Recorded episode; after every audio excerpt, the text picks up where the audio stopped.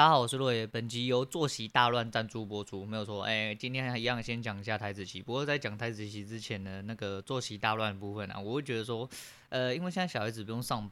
上课了嘛，所以说，因为我之前的作息是依附的小孩子，所以呃会比较甘愿一点。而、啊、现在因为小孩子没有上课，我就不会载他，因为我女儿是一个很重睡眠的人，那她没睡饱就会开始在那边踢球一大堆，我就觉得很烦。那刚好现在没有上课，我就会让她稍微呃延后一点睡觉时间，可是其实还是比一般小孩子早，比比我知道小孩子的时间还早啦。我家女儿延后的时间是九点，她以前是八点半睡，对，然后我会让她就是睡到饱为止，就比如除非她真的像这阵子，他真正好像已经。有点过太爽，所以说他睡觉大概都睡到快十点，或甚至十点以后多一点点才起来这样子。那因为小孩在生长时期，其实睡眠跟饮食都是很重要的，尤其就是在生长的部分。所以说，我觉得多睡一点没有关系，就是如果他有呃情况允许的话，所以说我就让他多睡一点。那他睡饱一点也会比较甘愿去写功课。如果你一大早就把他挖起来。他没有那个精气神，他根本没有那个时间可以跟你写功课，他在那边一直扭扭扭扭扭到你很堵然为止。所以说啊，那一部分是这样啦。那所以说我自己变成我作息也往后延，变成说我起床的时间比我女人还晚。那我女人出门之前就我女人出门是八点，所以说我差不多也要起来。可是我闹钟其实就是设七点五十跟八点。这个时候呢，就出现一个非常吊诡的事件，因为这阵子真的太超凡了，你知道吗？就是我人很，就是精神有点紧绷，那我有点累，所以说我今天不小心又睡过头，睡到了八点，大概快四十才起来，我整个公司的东西赶快全部弄弄，直接上线开会，开完会之后才回过头来梳洗这样子，因为觉得说。这有点作息乱掉了，那因为离开盘的时间也很近嘛，我变成说我东西弄得很乱。那我叉 Q 开起来之后，其实是上一次的线，也就是上礼拜的线，因为这礼拜都在做实单嘛，直到昨天，哎，直到昨天被抬出场的时候，都是在做实单，所以我就呃在跟群益奋斗了。那在跟群益奋斗的部分，其实是因为自己没有掌控好，就我昨天说嘛，为呃线位偏移的部分，那这个东西如果在使用的人自己还是要稍微注意一点，不要犯这么低级的错误，因为线。真的是你很重要的一个也判断依据之外呢，再就是因为如果像今天在开在喇叭区间，就是盘整区间的话，你的支撑压力的确是重要，但是你依然是要趋势线的前后来做一个辅助，你才会知道它在喇叭里面嘛。那这第一点，第二点就是，好，今天呃不确定是因为 MSCI 调整还是说有其他的重大因素，开盘灌了一根四百点下去啊，很多同学很惊讶啦。那我会觉得说，因为。在场上很久了，就是赔得够久嘛，那至少活得够久。我赔到现在就加加点点出场，但我始终没有放弃市场嘛吼。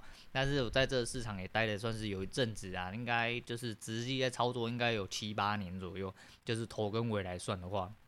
那跟老大呢，老大也觉得说很常看到今天这个状况，因为有些同学会觉得说这种状况并不常见，没有错，它不常见。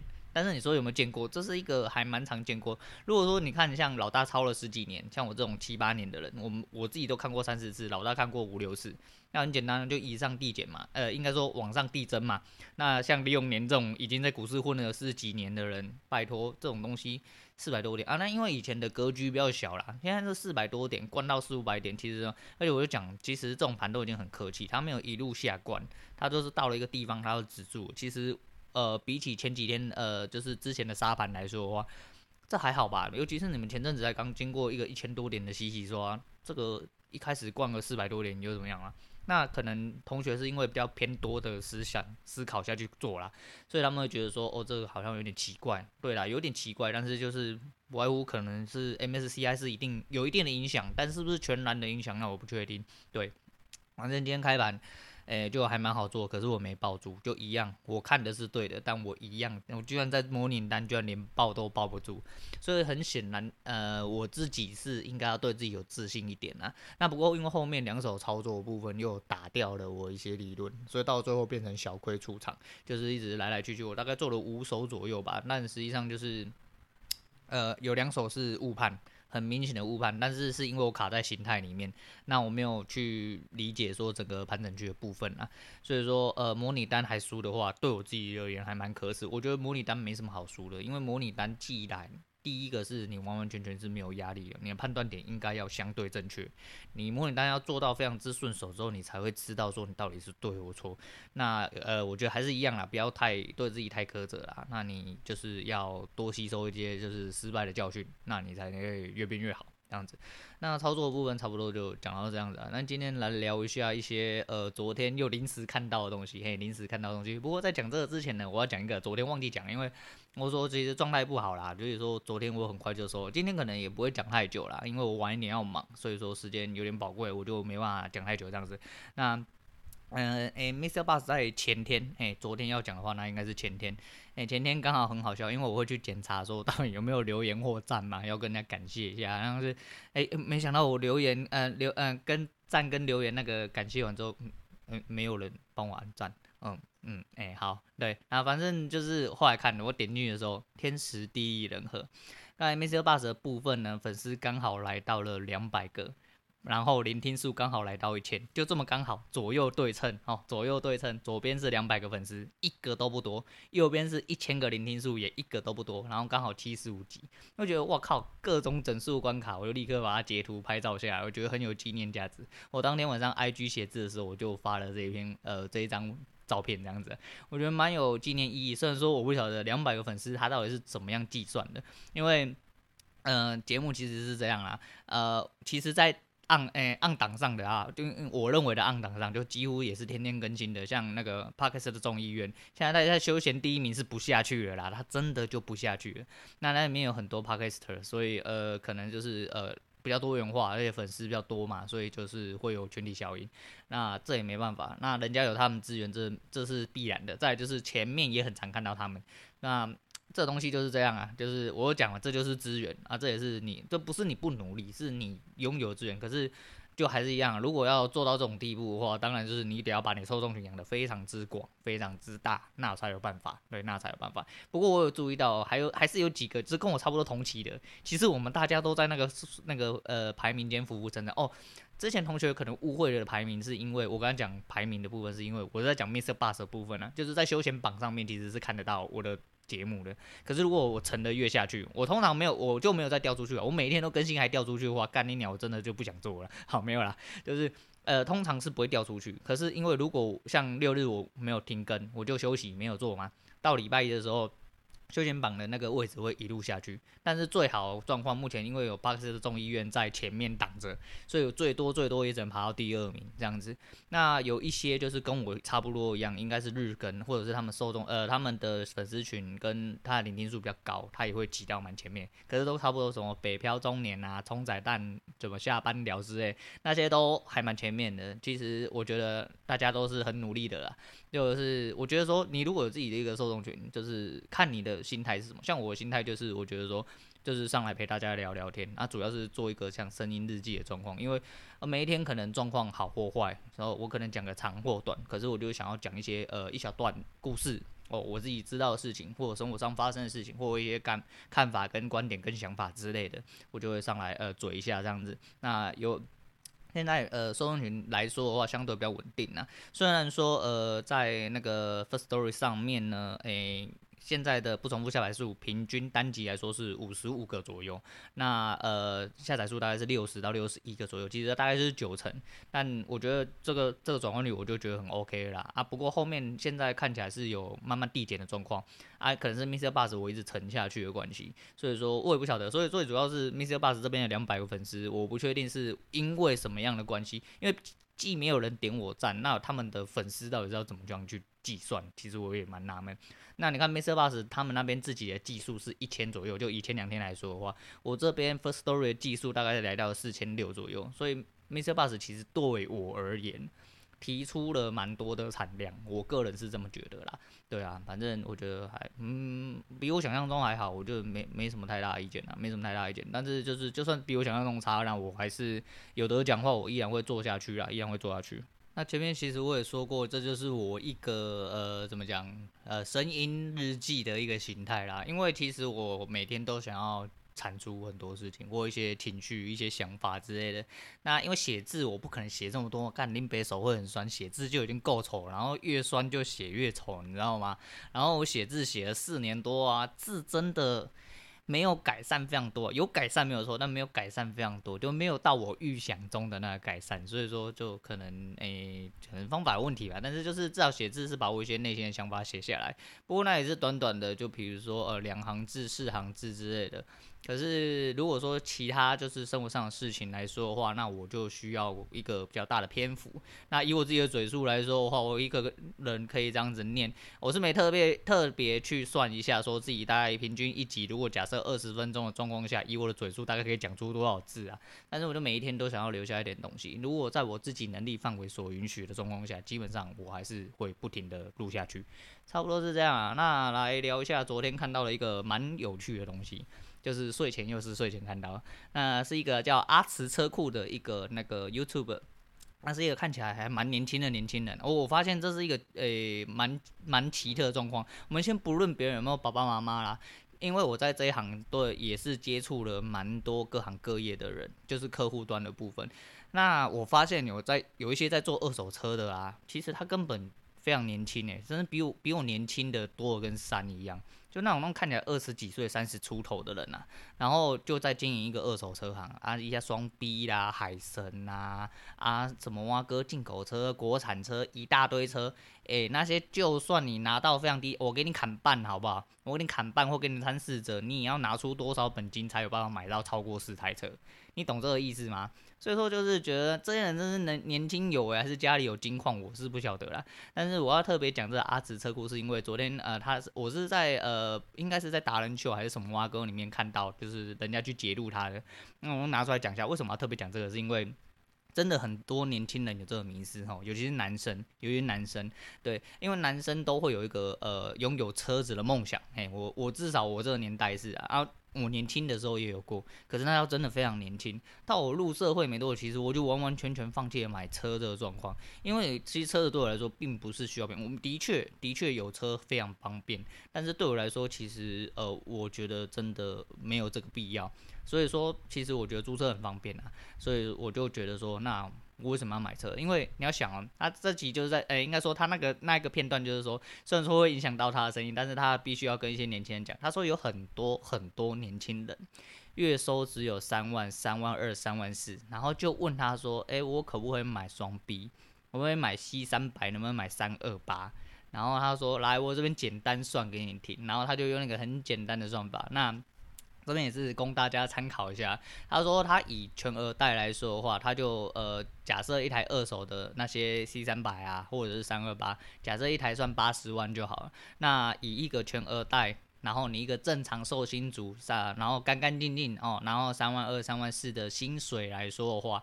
大概他抓中位数是给可以给到四趴，四趴其实真的算蛮低的，但是四趴其实一我们那八十万四趴，我就去用信贷就好了，我自己信贷贷八十万出来都不用四趴，对，以我的身份来说的话，对，然后就是就是我又没办法理解，然后他就说那四趴这样子算下来的话，他大概月付金大概在一万四千多左右，那一万四千多你要思考一件事情，就是要不要持有，嘿，要不要保养？对嘛，他也把它算进去嘛。他说：“你看，你一个月三万二，扣掉一万四之后，剩下多少？一万八。”然后他就问他的助手，就拍片的那个助手，他说：“哎，那个谁谁谁，哎，你的油钱一个月多少？”他说：“你马三油钱一个月多少？”他说：“马三油钱一个月一万呢。”他说：“那我帮你打折扣了。”他说：“B N W 啊，双 B 的部分一定比较贵啦，那就是双 B 是一定比较贵，一定比较持有是很正常。然后重点是，他说：那我帮你打折啦，我甚至不要跟你多算，我就帮你打折，算你一个月八千，再扣掉八千之后，哎，你剩一万。”要不要给家里钱？要不要生活费？要不要保养？都要嘛？他妈，那你有什么资格去买一台双 B，甚至是就是二手的？你也买不起嘛？而且讲难听点，八十万你能买什么车？八十万你连马三的新车都买不起呀、啊！拜托各位大哥。不过，哎、我是觉得油钱一万块金价有卡喊嘛，因为一万块要开多少才有办法到？油钱一万，虽然说现在油价应该回到当初我在骑油车的时候，我已经很久没骑油车了哈，我油车已经汰换了大概四五年，因为我 GoGo 已经骑了应该四年，差不多了啦，差不多。